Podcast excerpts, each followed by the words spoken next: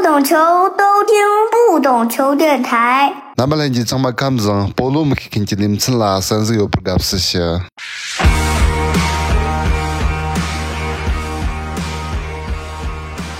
欢迎收听这一期的不懂球，我是主播大萌。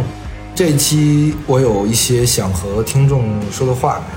节目上线正好是五四青年节，我觉得这个时间也再合适不过了。首先，我们更新了全新的节目 logo 以及视觉延展，再次感谢我的朋友高一恒和旺旺旺大师，毕竟我们是白嫖了两次的 logo。换 logo 一方面是因为政策的原因，不能用电台这个名字了，所以简单的去掉电台两字，改成不懂球。第二个是未来不懂球想做一些足球的延展内容。过去不懂球的内容涉及过经济、政治、地理、历史，甚至是文化、宗教等等多个方面。有听众说不懂球的广度和深度是足球播客里的第一，这个第一显然是不敢说的。但不懂球显然不只是一档足球播客，这是我们过去的。节目的定位吧，但我希望未来不懂球甚至可以不只是播客，有更多外延的可能性，更潮流、更酷，往更深、更远的方向去做。虽然二点零升级迭代这种说法有点土啊，但确实这个意思。不懂球会重装上阵。其实这种变化也是有迹可循的，并不是说突如其来的。因为细心的听众可能在过去的节目中会发现，我用过很多摇滚乐啊和独立音乐啊。河北队那期节目的标题，我也是借用了非常喜欢的刘森发的那张《华北浪歌》专辑中的《死如秋叶》，再到之前我们和国足乐队的那个跨界联动，还有《足球列国志》中我们送给听众的礼物——一层浪精酿啤酒。为什么会做这种改变呢？过去不懂球，其实并没有太多主播个人的色彩，更关注在热点话题和系列节目的策划上。虽然是自媒体，但更像一个媒体属性的播客。但未来我会加入一些我个人的色彩吧，比如我的审美喜好，话题可能会更泛化，领域也会更广阔。所以之前我才会和国足乐队聊那期节目，之后可能还会涉及到，比如说 live house 啊、说唱音乐、球衣文化、潮流文化、精酿啤酒等等。但一切都是从足球出发，这不意味着我会抛弃过去不懂球那种内容的风格和调性吧，仍然会做一些很内核的内容，甚至比过往更深度。而更有个人色彩内容，算是阶段性出现的小的惊喜吧。有些听众可能会说：“我变了吗？不坚持最开始的内容初衷了，是吧？”其实我没变，这些内容是我一直喜欢的东西，只是现在把它拿出来给大家看。我的不同的维度也是足球的不同的维度。我希望用足球可以去连接一切的可能性吧，做更契合的内容。比如说，我喜欢古建筑，但不太容易把古建筑这一面放到这个播客中来。啊，当然也不是不可能，比如说去考古中国的民国体育场之类的。可以说，我是想从品牌的角度去做一个播客，而不是说从内容角度去做一个播客。如果从品牌角度来讲的话，今天算一个小型的发布会，那一定要有配得上的内容。看到这期的标题和口播，其实就知道我们这期的节目不一般，会全方位的契合我们新的内容的方向。如果说是升级的话，那一定要有配得上的这个硬货。所以这期节目除了内容以外，我们还会给听众带来一些福利。我将会从评论中选取一名听众，提供由恰狗工作室制作的《绿茵高地》这本杂志的第二期。感兴趣的朋友也可以前往他们的小程序上去购买，我也会放在 show notes 里。同时也会选取另一名听众，赠送由 Go Into 上阵工业提供的。绿茵高地和上阵工业的联名的球衣，他们的主理人也是不懂球的听众。这款球衣的设计灵感来自于藏地壮阔的自然风光吧，以白色和绿色为主色调，白色象征着雪山，绿色代表着草原，是无数藏地足球爱好者的人生第一方绿茵场吧。嗯，另外我也会在微博中做一个抽奖活动，我也会送出一件。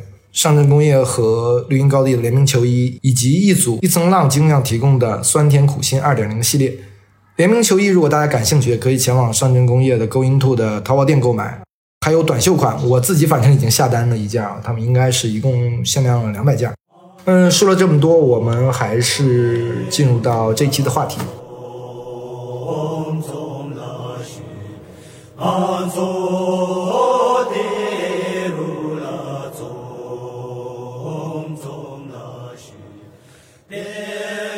我们请来了藏地足球。杂志《绿茵高地》的主理人南拉才让。Hello，大家好，我是南拉才让。其实我们这个话题首先需要定义一下，因为大家可能听到说藏地足球，那是不是说我们要聊西藏的足球？但其实不是，对吧？因为藏地的概念其实不只是西藏，而且是涵盖了包括周边的青海、四川、云南以及甘肃，还分为了卫藏、康巴和安多。就是卫藏，就是大家可能比较熟悉，就是比如说拉萨、日喀则啊，就整个那一带，就是我们传统上意义理解为的西藏藏区。那康巴其实可能大家的印象中更多的是，比如说偏四川一点的这个部分，包括青海的玉树，还有云南的这个香格里拉那一带，是吧？安多应该是青海除了玉树以外的其他一些藏藏族的地区，还有甘肃的什么甘南啊，包括四川的阿坝。我我不知道大概我说的这个准不准确啊？嗯，对，差不多就这样。哎，那我不知道这三个地区在藏族的这个系统里面，它有什么有什么真正的区别的划分吗？因为我感觉好像，比如说康巴的人，好像大家都是康巴汉子，就觉得他们特高特壮。那我不知道什么，比如宗教文化上或语言上，到底是不是有一些差异呢？宗教大概都是一样的，但是语言上有很大的差异。康巴语言的话就是康巴语，然后安多的话就是安多语，然后卫藏的话也就是卫藏语，就这样的分别。语言上有所不同，但是其他的就很多习俗上的话，比如牧区的话，就是要一些偏牧区一些啊，然后弄区的话。所以系数上面没有太大区别，也要就个别地方就不同的要一些系数呀这些，但是最大的区别还是语言吧。嗯，因为我们先强调一下这个概念嘛，然后我们可能后面听众听起来会比较容易。还是说，因为我最早看到你们这个杂志是在我们一个一个群里面看到这个杂志，我会觉得，因为那个时候我还没有买你们杂志嘛，我只是看到一个介绍。我觉得哎，还挺挺让人惊喜的吧，因为我们比如说内地啊，有很多足球发展很好的地方啊，也没有说有人愿意做一本这样的杂志，因为我们知道现在这个媒体整个这个凋零，对吧？不要说个人，你大的媒体都不愿意去做一本杂志。你像边远地区的话，那新疆的足球我们都知道发展的很好，但也没有说新疆有一本自己的好像关于自己足球的一一本杂志，也包括延边对吧？朝鲜族就又有民族特色，然后足球发展又有很好的地方都没有，反而是我们的藏区，我们的这个藏地，嗯，有一本这样的杂志。所以我其实还是想问问你，这个就是为什么，或者这个做这个杂志的初衷到底是什么呢？本来做这个杂志的初衷的话，本身就是我自己很热爱足球的一个人。这个的话，最主要的一个点子，初期就是我想把毕业了之后，就是想能不能把自己的工作和自己的这个爱好、兴趣爱好这个热爱能不能关联起来。然后我就想过很多事情吧，比如做一些评选呀之类的。但是这些都应该就是我的能力承不受这种的，就是工作。但是当时我就想了一下，相对的，以我现在情况之下，做杂志是比较容易一点吧，比较能拿得手的，所以我就开始选择了做这个事情。你你这个杂志的名字是到底是什么意思？因为我只跟大家讲了这个呃中文的这个名字嘛，叫绿茵高地。那你们应该是还有一个看起来像英文的一个字儿但其实是藏语，对吧？啊，对对，其实它是藏语，它就叫 Pora，就是咱们这个中文的语境当中，它是指的就是奖杯。奖杯的话，所有的咱们这个竞技运动中，然后就是奖杯的话，它是至高的一个奖赏，也是荣誉的一个象征嘛。因此，我就决定用 Pora 这个作为杂志为秘密，然后叙述跟足球有更多的故事，就这样。你们这个我不知道你们具体的这个模式啊，杂志运作的模式到底是什么样的？因为我知道你们第一期的话是是一个藏语版，但没有出这个我们讲的中文版，对吧？但你们第二期就出了中文版，不知道这个这个想法到底是怎么做的一个讲的转变也好。呃，我们这个杂志的模式的话，一般前期一开始上来的时候，它是一年一刊的这样的一个形式，但是初期最开始我们想要做一个藏语的这么一个杂志，然后我们也确实第一期就用藏文的形式做出来了，但是后来我就。听到了一些反馈，就是其他民族的一些反馈，比如就是咱们内地的汉族同胞也好，他们说，哎，很喜欢这个杂志，就是不知道里面讲的是什么样的一个内容，但是一看它的这个信息呀，然后排版什么的，非常喜欢。然后，嗯，我就想吧，这样的一个激励之下，我就开始摸索着做这个中文版的。今年第二期我们就开始做了，就是这个中文版的，就这样的。那比如说，我们都知道，你现在你出一本杂志，这种其实叫杂志书嘛，因为你是一年一刊，对吧？啊，对对。你涉及到书号，你涉及到很多的成本。我看之前你们是有众筹是吗？因为这个毕竟是有很大的成本的嘛，对你们肯定还是有有压力的，对吧？因为毕竟它是一个小众的杂志。就是前几年的话，大家都知道的各种各样的原因，就是大家很困难的。然后就是我们又想把这个事情做下去，又很困难的。然后就是选择一个做众筹的这样的一个方式，把他的这个生命延续下来了。我看了你们的作者群，其实好像都是在这个做的一些合作，就是内地的一些写作者啊去。我不知道第一期是不是这样，是不是对，比如说中文的掌握能力没有那么好而选择这样的一个方式呢？其实吧，我个人的话，中文的就是写作能力不是很好，然后就是要做这么一个中文的杂志的话，文字撰写这块的话，最大的一个难题。当时一开始我就往上发布了一个做广传人，然后就是发了这么一篇文字吧。后来就结识到了现在的这些朋友，然后他们也比较感兴趣我做的这个事情，然后就是也非常愿意帮我，然后就是他们开始写，就这样那个原因。其实藏族地区的话也有很多好的这种撰写手，但是现在我做的这个事情的范围内，当时一开始想到我自己对文字方面的这个掌握能力还是不太好，所以就是选择这样的一个方式。然后连接到了他们，认识到了他们，他们就帮我成就了这份就小小的成就，就这样的。其实除了你们这个杂志对我特别有吸引力以外啊，我还是看到你们跟这个上证工业一起做了一个联名球衣嘛，因为我会觉得哇，你们这个杂志只做了两期，然后。里面有很多的合作方，包括什么香格里拉啤酒啊，对吧？这个大家可能更熟悉一点。但我会觉得，哇，是不是因为你们确实是很有我们所谓的文化的这种代表性也好，才会让你们在这么小规模的时候会有这样一种合作的形式呢？我不知道你们这个，比如说跟上证工业这个合作是是什么样的契机，最后决定推出一个，哎，说我们要搞一个联名球衣这么一个概念。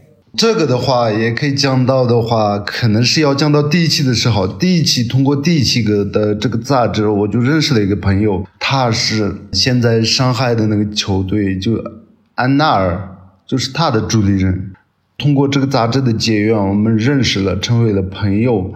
然后就是刚开始，我也想要做一个这样的一个球衣，给杂志做一个就是精英版的一种。这种的一个球衣，通过他的帮助，把我对接到上镇这边，然后认识了上镇，他们也感兴趣跟我做一件这种联名款的一个球衣，我们就开始做了，就这样的。我不知道那个你们这个这个球衣的你的用户群里面啊，这大家的反应怎么样呢？嗯，挺好的，大家都说就很好看，很好。这个部分其实我们主要跟这个南拉一起聊一聊这个他整个这个杂志啊的整个过程吧。我觉得是我们还是说这期的话题，因为我们是聊藏地的足球嘛，所以我们拉回到足球最本身上来。因为我们知道，或者说很多公众对西藏藏地的足球的最初的印象吧，可能是那个电影叫《高山上的世界杯》。那部电影呢，就是讲一个很小的一个小僧人吧，是吧？啊，对对对，去了一个在这个在一个寺寺院里面，然后那个寺院应该是不在西藏，对吧？应该是在对，不在西藏，他应该在印度。然后通过卫星接收器啊去收看九八年的这个世界杯，就在那个喜马拉，相当于喜马拉雅山的这个南麓，对吧？就你从那个整个的那个电影里面，你能看到这个所谓的藏地对足球的那种那种喜爱吧？因为特别是他们是僧人嘛，会给你那种冲击力可能会会更大。你能不能给我们简单介绍一下这个这个片子？因为很多听众可能也没有看过这个片子。之前的话。足球和藏地的文化这两个大的主题就关联起来的这种作品的话很少。宗萨仁波切知道的这个高山上的世界杯，它可能就是藏地的宗教文化也好，然后就是足球这两个大的主题关联在一起的第一个作品了。高山上的世界杯，它里面讲述的主要故事的话，一九九八年的法国世界杯，就当时的这个法国世界杯，它就是。如火如荼的一个动态嘛，然后就就也点燃了整个全世界，连就是比较偏居世界一个的一个寺庙也感受到了它的震动，它的暴动。就他们也关注起了各种的更加新兴的要去这种事物，然后就是怎么讲呢？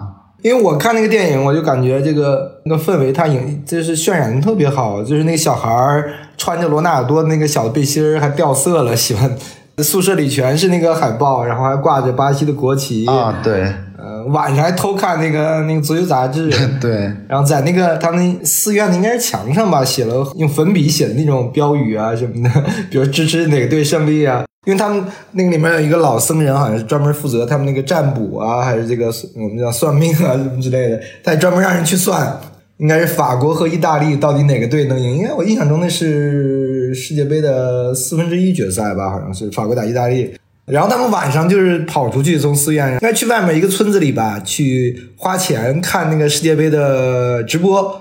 然后住持发现了以后，罚他们去厨房。那最后，但是可能住持这种他年纪很大，他也想想到底是什么东西让这些人这么喜欢去看这个东西。二十二个人在抢一个球，对吗？两个国家的人，就是为什么？他可能自己也有好奇心，最后同意他们一起看那个，应该是世界杯决赛吧。然后他们花钱去租了一个电视，还有那个卫星的接收器，最后看了那个世界杯决赛嘛。对，最后他们都一同见证了这个小僧人为世界杯的传播带入到寺院的这种努力。对对对，其实就是靠他自己嘛。对，就是他。有自己的那种驱动力啊，或者说，就是我觉得有巨大的那种自主性。我就是要想想去看这个比赛，我要通过各种各样的方式来去看这个比赛。这就是最原始的大家对足球的那种热爱吧。对对，其实这点的话很有意思一个点。其实他当时的高山上的世界杯，这个藏语名也叫 Pora。然后就是当时这个片子看的时候就很做，他对我的印象是非常深刻的。我一想到做杂志的这个念想的时候，第一想到的就是这个电影。我把就是杂志跟这个电影的名作为就同名，然后就是我觉得这个电影非常有意思。第一开始把这个电影的名取到自己杂志，然后就是他跟我的杂志跟这个电影就是同名的。那我不知道你你个人是比如说踢球吗？或者说什么时候开始踢球啊？或者看看的什么哪届世界杯开始看球的呀？这样。对我一四年开始，一四年的话，一四年我高中升高中那会儿开始就喜欢足球，然后开始踢足球是这样的。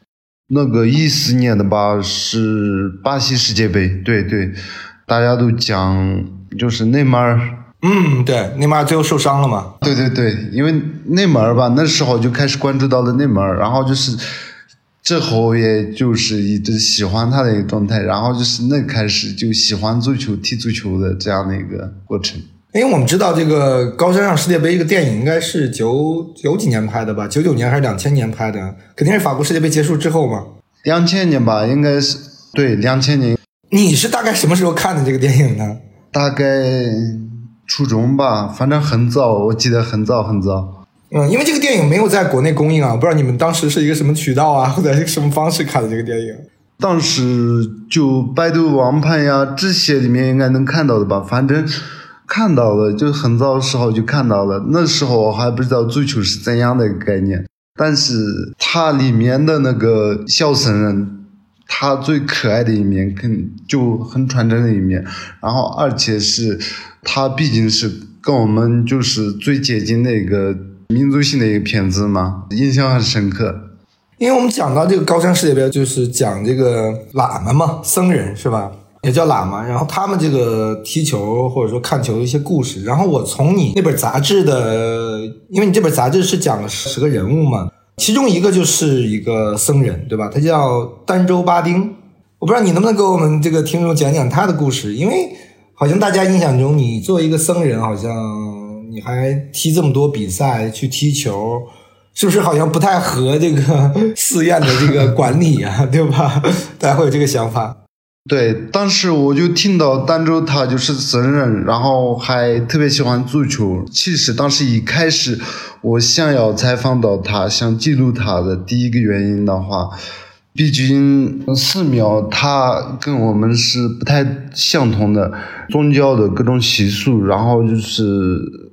有的寺庙的话，直接不让他们踢足球，也有他怎么处理的这些矛盾。然后就是应该僧人是可以踢球的，还是不可以踢球的？就通过这样的一个带着很多好奇心接近他，然后记录他，是这样的一个想法。但是他具体的这种故事的话，就是在这里看到的，丹州巴丁的话，他是艺术是萨迦派的这个修寺的僧人。儋州这么喜欢踢球的第一个原因的话，还是要关联到艺术足球、艺术足球氛围。艺术足球氛围之下，他们的僧人就是他们的寺庙也开始喜欢上了足球，然后踢球是这样的。有的地方的这些僧人寺庙他是不允许踢球的，但是玉树的很多僧人他是喜欢踢球的，而且是应该是可以踢球的吧。这个跟这个地区的足球的氛围、足球的文化是有一定关系。因为我了解是这个儋州，他们是好像我看那杂志里面写的，他们兄弟三人，好像是吧？啊，对，兄弟三人，而且三个人都是喜欢足球的，踢足球的。然后他我看的是讲参加了这个十多支这个球队啊，对，就因为他踢的可能很好，各个球队出去比赛的时候都想把他这个招进来，对吧？啊，对对对，是这样的。啊，是参加县里的比赛啊，然后到玉树州啊，最后再到这个青海省啊。啊，对，就代表着一书，然后就是参加到省级的比赛，是这样的。他也就是当一开始跟我讲到了，在第一开始就是寺庙里踢球的话，他们的师傅。会请教他们，不允许在寺院里踢球，然后就是各种各样的会跟他们讲，但是他们内心所在的这个热爱的话挡不住的，所以就是他们趁着很多的机会，然后踢。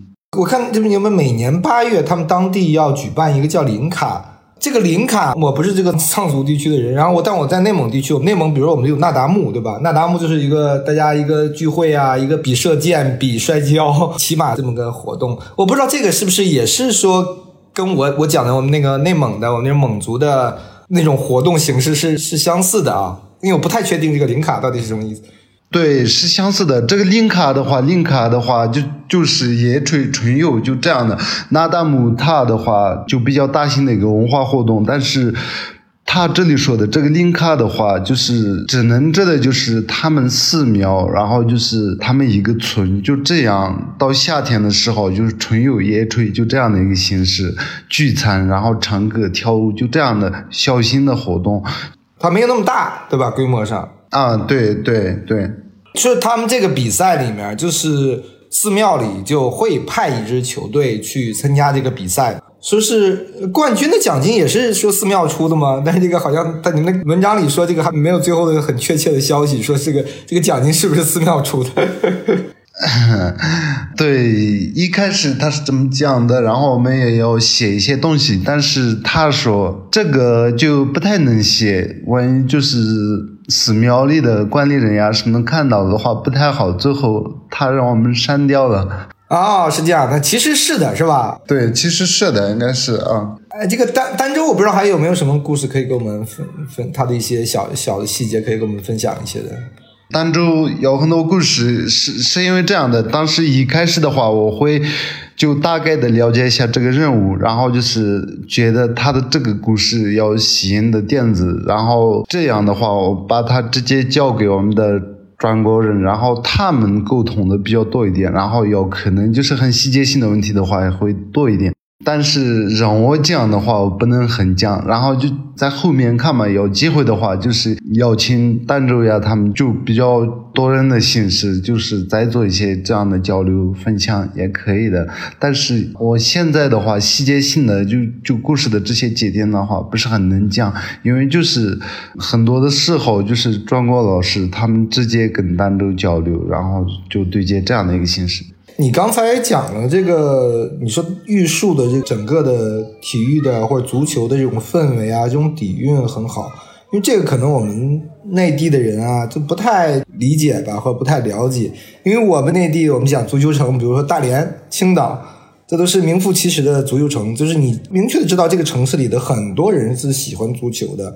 那这个玉树是不是可以称为说一个藏地的足球城呢？足球的藏地城，我觉得也就这样讲不太过分。其实拉萨的足球氛围也是挺好的，但是玉树的话，个别的，我觉得这样讲应该是可以的。在这个规模再小一点的话，青海就确实玉树是很大的一个足球城。比如就是我们青海人也可能就是很多人会说一些，就是青海足球看玉树要这样的一个说法。啊，那在青海肯定这个是坐实了，对吧？对，坐实了。比如那也要放到藏地，因为还有拉萨嘛，对不对？这个你能不能给我讲讲这个玉树？比如当地，因为我好像感觉他们玉树是一个有很多有比较系统的这种联赛的这种这种体系呢。好像有一些有个最大的寺庙叫结古寺，也会组织球队去去参赛啊。嗯，对对。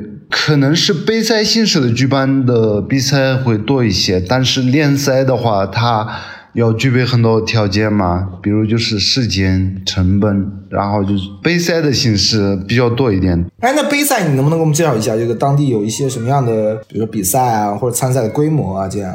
参赛规模的话，刚才我讲到的安康杯，玉树的安康杯，然后这个的话，目前我听到的最大的一个赛事，然后。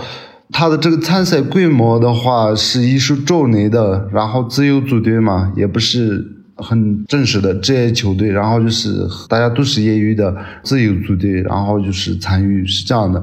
要可能就是他的这个承办方的话，艺术足球协会、政府这些具体性的问题的话，我就不太了解。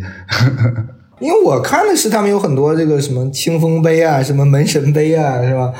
嘎朵觉悟杯啊，就是感觉哇，这个这个地这个地方那个，比如说这个门神杯讲的是他有一个是为了他们一个一个传奇的门将，就那你说撑多地区吧，就是玉树下面的，对对对对，啊，成都地区的之前的话可能是玉树州代表他们的门将吧，就不行的就是有一次车祸当中他就是去世了，然后就是为了纪念他举办的这样的一个比赛。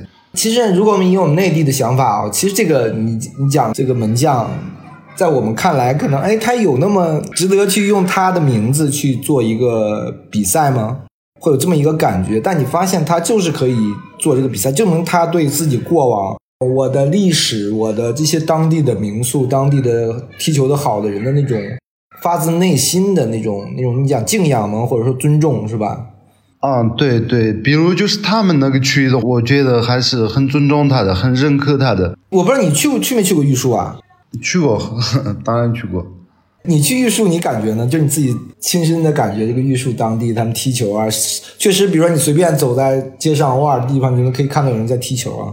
这样的话，可能就是没有他感受到。比如就是去拉萨的话，八廓街还是踢球的，很多很多这样的场景。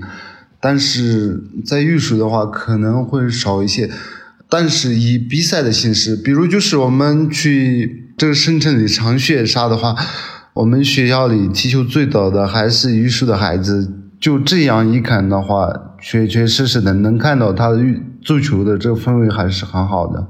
就跟我们很多这个学校里面，北京的大学里面很多新疆的孩子，你不用想这个踢球的大概大部分都很好。大学里大连出来的孩子，大部分踢的也很好，对吧？这就可以体现当地足球氛围嘛。就是到青海的这个西宁上学嘛，然后就是各个学校都有小队，他里面就可能二十几个人里面十几个肯定是玉树的。那这个比例确实非常高了。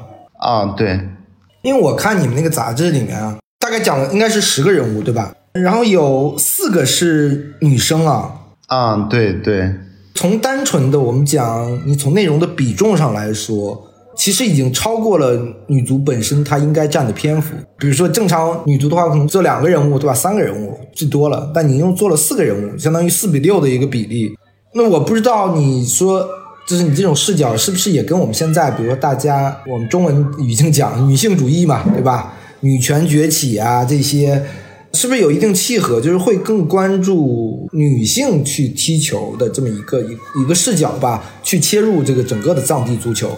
啊，对，是这样的一个原因。当时我在看一些就是文章性的一些东西的话，我看到了国际足联为男足和女足投入的资金的比例很悬嘛，而在中国男足和中国女足的工资的收入和。直接和比赛成绩的这种成比例，然后我平时还会看一些关注一些女性作为家暴的这种社会新闻。我还就参与过一个我朋友在做的藏地的当代女性力量的演讲系列的一个视频，然后就是我自己也有参与在其中，然后有可能潜移默化的受到了一些他的影响。在第三个的话，女足在。当下是一个很流行的话题，然后在这个传播的角度上讲的话，也值得书写和探讨的一个问题。我个人就是认为，个人的希望吧，未来的这个足球世界里，男足和女足能达到一个平衡的点子，这样的一个意境之下去设计就这个人物的选择，然后把他们就弄成了一个平衡的点子，是这样的。因为我看你那几个人物里面啊，我反正是感觉，因为我们刚才讲玉树嘛，足球氛围，然后里面也是他人物也是来自于玉树，是一七年他们成立了一支女足的球队叫藏木兰，对吧？然后他们好像成绩好像一直不错，对吧？然后获得玉树的这个冠军啊什么的，而且你们应该是其中一个人物，应该还是说这个俱乐部的教练是吧？一个男性。这个俱乐部能不能给我们简单这个讲一讲？这个俱乐部也是来自于青海玉石嘛，然后他们这个球队名字叫藏木兰，他们就是肯定会就是人为学习木兰精神，就这样的意思之下去了这个俱乐部的名，肯定是这样的，对吧？他们一开始是高中的吗？高都是高中球员吗？还是高中学生？要各个年龄阶段的要。也不同的就是大学的上高中的里面也有一个任务，就是那个贡嘎塔姆，贡嘎塔姆他当时在升学的这样的一个阶段嘛，他是高三吧应该，然后他的很多队友那时候就已经开始上大学了，所以就是要各个年龄阶段的要对藏木兰这个球队的话，可能目前我知道的，我认为的他们就是在藏族地区成立最早的一个女子足球队。他们的成绩也在青海算是可以的，每年都是要女足这个比赛的话能拿到冠军的，啊，那就很厉害了。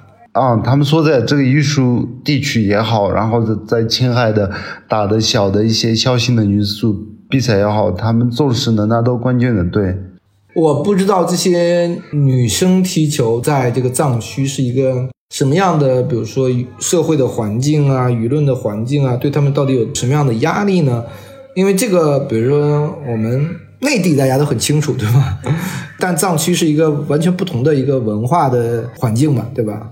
对，可能就是你也会知道一些，比如少数民族，比如像那呃蒙古族，他们的话也可能会有这样的一些问题。藏族的话也有。比如就是传统文化上的习俗，很多人认为女孩子就是好好学习，然后宅在家里，然后不应该踢球的，就这样的一个理念吧。他们的可能就是他们的父母思想里、老一辈人的思想里就是这样的，这个是他们可能面临的最大的一个调整。还有其他一些问题上也跟男足不同的，就就是这些调整性的话就很多。除了自己的父母以外，普通人看到一个。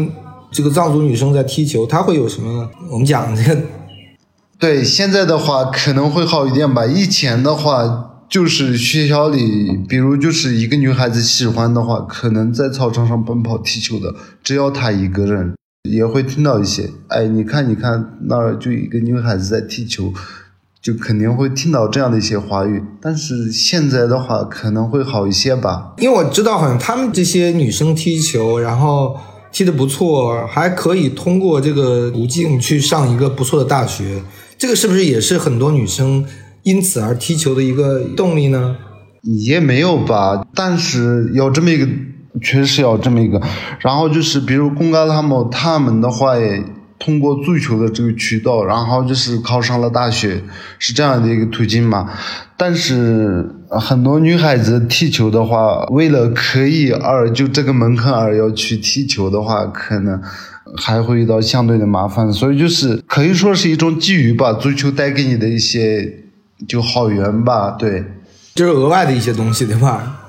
可能一开始也没有没有完全这么想啊，对，肯定没有想。嗯，哎，其他的那个，比如说泽仁拉姆啊，还有这个拉毛卓玛，我不知道有没有什么故事可以给我们分享一下呢？呃，这些的话，我大致就跟你讲一下。然后就是拉姆卓玛的话，他也是喜欢足球。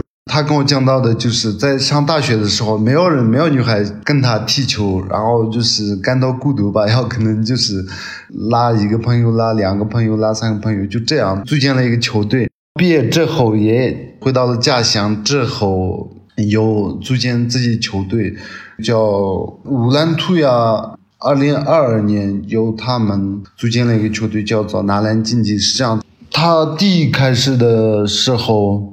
就是面临最大的一个问题的话，只要他有一个女孩子在踢球，然后没朋友跟男孩子踢的话，有女孩子嘛，就就怎么讲，身体对抗力量肯定差很多啊，对吧？啊，对对，然后也可能有很多的原因吧，然后就是这样自己组建球队是这样的。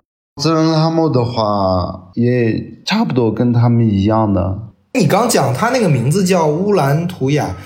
嗯，我听的这个名字，我会因为我是内蒙人嘛，我知道这个名字应该是蒙族的名字，对吧？乌兰图雅。啊，对，他就是蒙古族，就怎么讲嘛？我们这儿有一个县城，就是一个小县城，他们就是蒙古族。蒙古族自治县是吧？啊，对，蒙古族自治县，但是他们可以叫做是藏蒙吧，但是他们用的语言、文化的习俗。所有的所有都是跟我们一样的，他们用的语言也是藏语的，然后就是文化习俗也跟我们差不多，他们就是蒙古族，是这样的。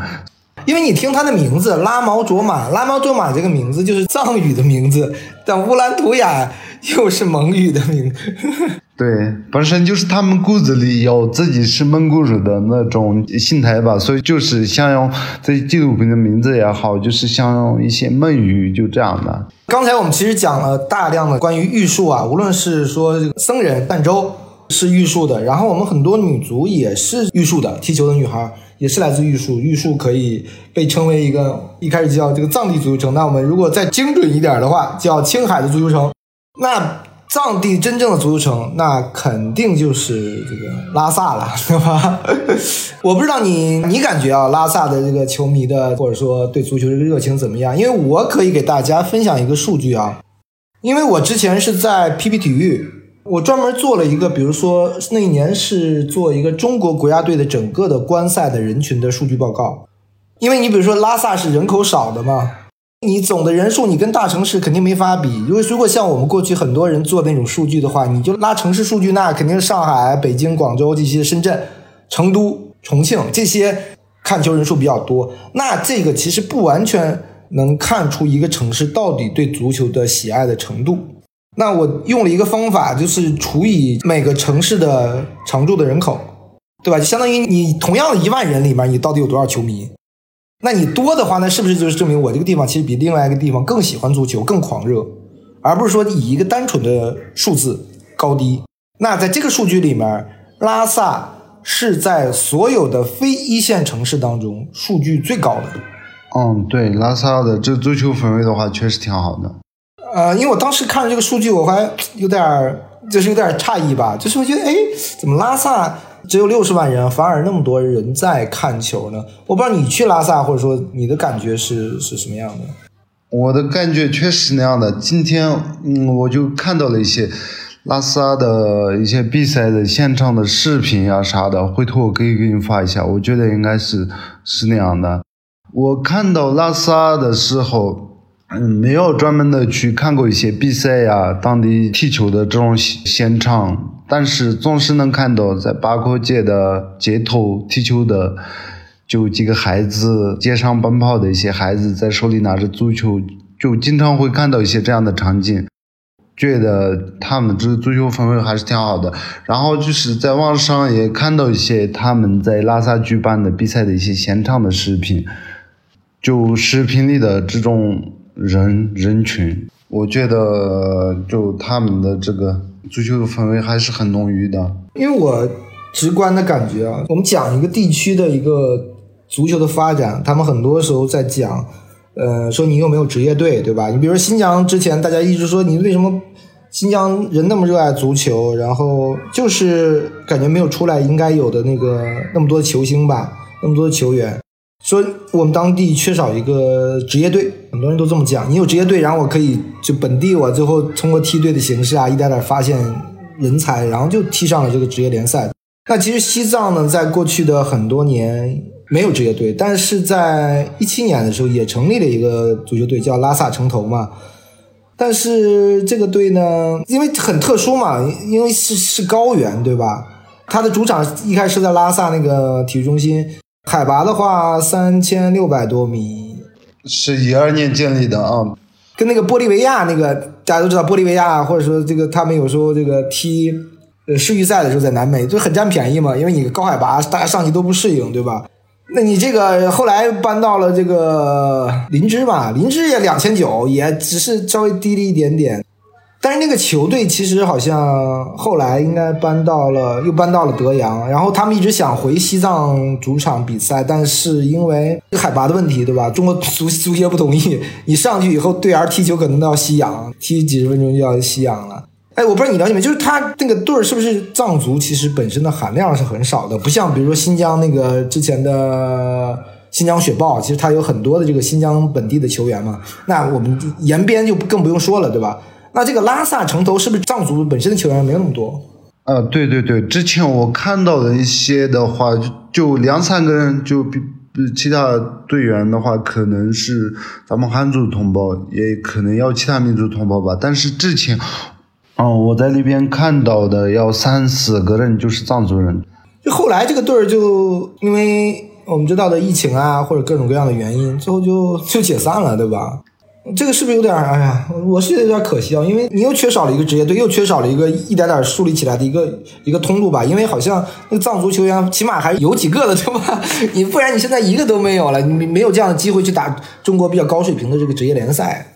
我是不知道那个高原的踢球的感受啊，你会有感受吗？因为青海稍微低一点海拔，对吧？青海跟这差不多，差不多就跟林芝刚才讲到的三千以上的这些海拔差不多。啊，你们是感受不出来对吧？在这种海拔上踢球的话，对，就就是我们一直在这边踢球，然后一到就是内地的广东呀这些地方踢球的话，完全就体会不到什么叫累。因为我们正常的这个内地的上去踢，你就是有时候不运动都会出问题，对吧？别说你那么大量的这个高强度的运动了。啊，对对。聊完这个部分啊，最后我们就想聊聊，我们看到了。高山上的世界杯，我们看到了现在拉萨也好，玉树也好，足球的发展，甚至是当地有很多的女足在踢球，女孩子在踢球。但是这个他们是从何而来的呢？对吧？足球到底是怎么进入西藏的？这个民族怎么接纳的这个足球呢？这个其实如果从历史上来讲，简单的讲，我们肯定是说。受到了这个英国的影响，因为英国是这个现代足球的这个，然后他当时对西藏的这个这这个侵略，对吧？青藏战争是不是这样的途径直接给西藏地区带来了这个足球？嗯，是很多的历史历史记载的一些文章的话，就确确实实这样讲的。零四年的话，就是哦，一九零四啊，一九零四年的话，英国青藏的这个战争嘛，就是英国人带进来的。那到后面呢？就是他怎么，比如说是一步一步的，比如说让西藏的人啊，本地的人，比如说一点点去去参与、去接受足球的呢？这个的话，当时英国人一来藏族的话，就是没有人陪他们踢球嘛，雇一些当地的一些人，然后就是当地的一些官员和他的佣人呀，这些拉过来跟他们在一起踢，这样慢慢的就比较形成了一个全中性的这个体育运动，是这样的吧？就是好像当时这个有一个什么叫拉萨联队嘛，是吗？算正式的。对这个的话，一九四呃，就我看到的就是一九三六年成立的，对拉萨联队，他们而且就就就是当时说向英国人提出了这个挑战，里面也有些是内地的一些汉族人，也有尼泊尔人，大部分可能是藏族人。因为我看到的一些资料写这个说，其实比如三几年啊那个时候，好像当地还是有很多人很多足球队的，是吧？就是好像比我们想象的这个要有更多的人在西藏踢球。啊，对，当时我也看到了一些记载文章，他们说是当时在拉萨，算上拉萨联队的话，可能要四五支球队，甚至可能更多。他们有一个有一个球队叫叫叫什么叫 Team 什么 Trapes 这个这个的话我不太了解，但是当时我听到的就就是拉萨联队，然后就是什么布达拉队，还有就有一些就是四五个。哎，但是后来不说突然那个藏地的当局就就颁布了对这个他们踢球的一个禁令啊，说是因为这个组织一个比赛，然后当时引起了一个很大的轰动啊，这个事儿能不能给给我们讲一下？当时说吧，就一个比赛的现场，然后他们看比赛的时候下起了暴雨啊，下了大暴雨是吧？啊，对，下大暴雨了。然后就是当地的一些官员，然后寺庙里的一些僧人认为踢的足球，他形容了佛陀头，然后就是，确确实实讲的话，他们当时有一些就是迷信的一些存在吧。就是认为这是不好的一个现象，然后就是当时政府命令不允许踢球，有这样的一个说法。我看到的大概是这样的，但 啊，就是这个就是内地讲叫叫什么，有这个祥兆，然后或者说是什么那个就偏迷信一点对吧？就是觉得这不吉利是吧？你这么个比赛，你突然大暴雨是吧？大家好像可能可能是不是民众也会有一定的，比如说恐慌啊是吧？这种。啊，对对对，后面是不是西藏的整个的感觉足球的发展就有点好像停滞了的感觉啊？对，可能就是后面就关联到了，就是到了那个大革命的阶段嘛，也要肯定会受到一些影响，然后就是它就这样停滞了。嗯，就是直到好像八几年吧，好像这个拉萨还是主办了一些什么那个自己的比赛啊，是吧？甲乙组的这种城市之间的这种联赛，对吧？对对对对，八五年吧，应该是。然后逐渐的，好像这个才，嗯，大家对足球那种热情啊，好像一点点就又又被找回来了，对吧？比如说，因为我们刚刚讲的其实几个很典型的地方嘛，比如拉萨也好，玉树也好。但我不知道整个大的这个我们的藏地啊，其他地方对足球到底是一个什么感知呢？就是或或者说，真是没什么人关心足球，也没什么人踢。其他地区的话还是差一点吧，真的。就拉萨、玉树这些的话还好，其他地区的话还差一点。就可能甚至有些地方就是并不那么喜欢足球的，有的话也就那么几个人，就这样的一个存在。对。这一期我们也非常感谢南拉和我们分享了很多藏地足球的故事吧。可能普通话没有那么好，大家凑合着听吧，这个没有办法。好，我们下期节目见。